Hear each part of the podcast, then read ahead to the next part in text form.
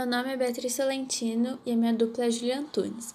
A gente é do terceiro CHAID e separamos alguns trechos do Manifesto Comunista para relacionar com a realidade na qual vivemos e com obras ficcionais.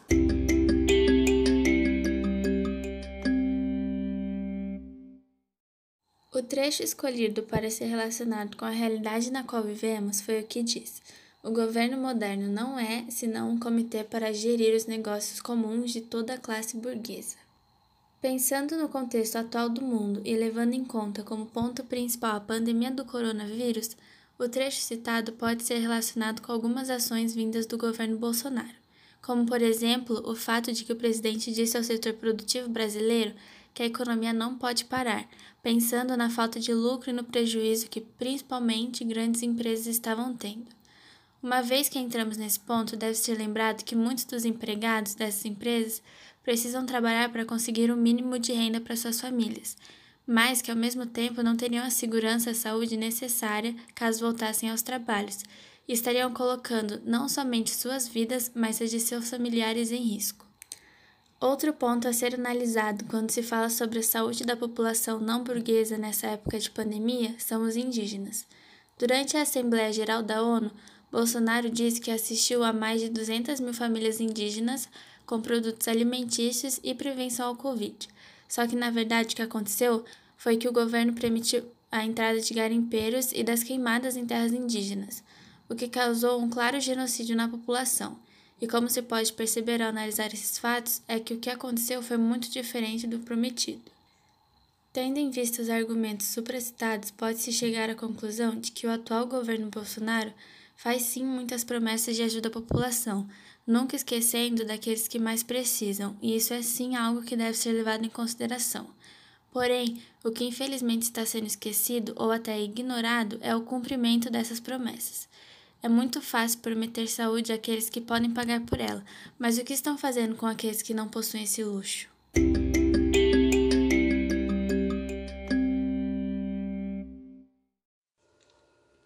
Senti nele uma ternura que se sente pela comum vulgaridade humana, pelo banal cotidiano do chefe de família que vai para o trabalho, pelo lar humilde e alegre dele, pelos prazeres alegre e triste que forçosamente se compõe a sua vida, pela inocência de viver sem analisar, pela naturalidade animal daquelas costas vestidas. No livro do desassossego de Fernando Pessoa, o homem vai ao trabalho todos os dias, volta, vê sua família, Diz feliz, então volto a trabalhar. Ternura pelo cotidiano de toda uma classe. Só o que ele não percebeu que toda essa rotina, esse dia a dia, essa ternura pela comum vulgaridade humana apenas se deu, pois ele faz o mesmo. Vive o mesmo na realidade. Alienado da vida, vende-se para o trabalho. Pois, diferente de um pensamento raso de que se vende apenas a sua força de trabalho, sua vida volta a seu serviço. Tudo que se faz é para sobreviver ao mínimo do labor diário. Ganhe-se o salário, o valor mínimo possível que o burguês poderia dar para que se sobreviva. Trabalha, come, dorme. Mínimo de lazer para ter o mínimo de disposição para a rotina mecânica de angariar fundos para sair da rotina mecânica. E assim, aliena-se de ser humano. Apenas uma peça numa engrenagem maior, suprida apenas com o necessário para o todo continuar funcionando. Esquece que a gente, que é além de trabalhador, alimentada por uma força descomunal no fetichismo da mercadoria, como Marx diria. Fez tudo isso para trabalhar e no fim gastar o resto em um produto do seu próprio trabalho. De acordo com Marx em seu livro Manifesto Comunista, o preço médio que se paga pelo trabalho assalariado é o mínimo de salário, isto é, a soma dos meios de subsistência necessária para que o operário viva como operário. Por conseguinte, o que o operário obtém com o seu trabalho é estritamente necessário para a mera obconservação e reprodução da sua vida. Não queremos de nenhum modo abolir essa apropriação pessoal dos produtos do trabalho, indispensável à manutenção e à produção de vida humana. Pois essa apropriação não deixa nenhum lucro líquido que confira poder sobre o trabalho alheio. O que queremos é suprimir o caráter miserável dessa apropriação que faz com que o operário só viva para aumentar o capital e só viva na medida em que o exigem os interesses da classe dominante. Vale se focar na frase final exposta por Marx.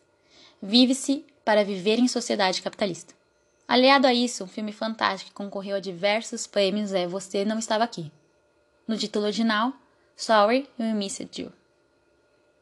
Basicamente, o filme volta-se para enfatizar a precarização do trabalho, onde pai de família envolvido em dívidas profundas vive o dia a dia apenas para manter ele e sua família vivos, para suprir o sistema de trabalho.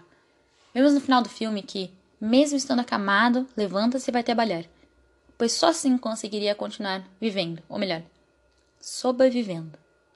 Uma frase dita no filme é: Você ganha pela produção que faz, mas, mesmo assim, para ter o mínimo, exige dele o máximo.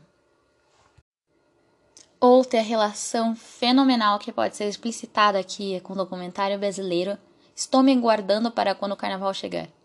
O documentário mostra a vida na cidade pernambucana de Toritama, onde alimenta-se da produção de jeans. Os trabalhadores, mesmo dizendo ser autônomos, vivem para quando o carnaval chegar, vender tudo o que compraram para ter um mínimo de descanso na praia. Então voltam e compram essas coisas novamente. Vivem para manter a engrenagem da capital do jeans funcionando. O tempo coletivo preenchido por um trabalho sem fim, como dito no longa. E mesmo dos entrevistados tendo afirmado que tudo na vida é trabalho, continua a trabalhar. Então, o desespero que se aproxima com o carnaval acompanha uma pergunta, feita pelo interlocutor do documentário, que deixa aqui para finalizar todo o questionamento claro de que somos apenas coisas alienadas de sua posição de coisa para manter o resto a funcionar, simplesmente descartáveis. Esse desespero é porque tá todo mundo indo embora ou porque tá perdendo a vida trabalhando. Infelizmente, pelo contrário do que afirmam, não somos donos de nosso próprio tempo. E foi isso. Muito obrigada pela atenção.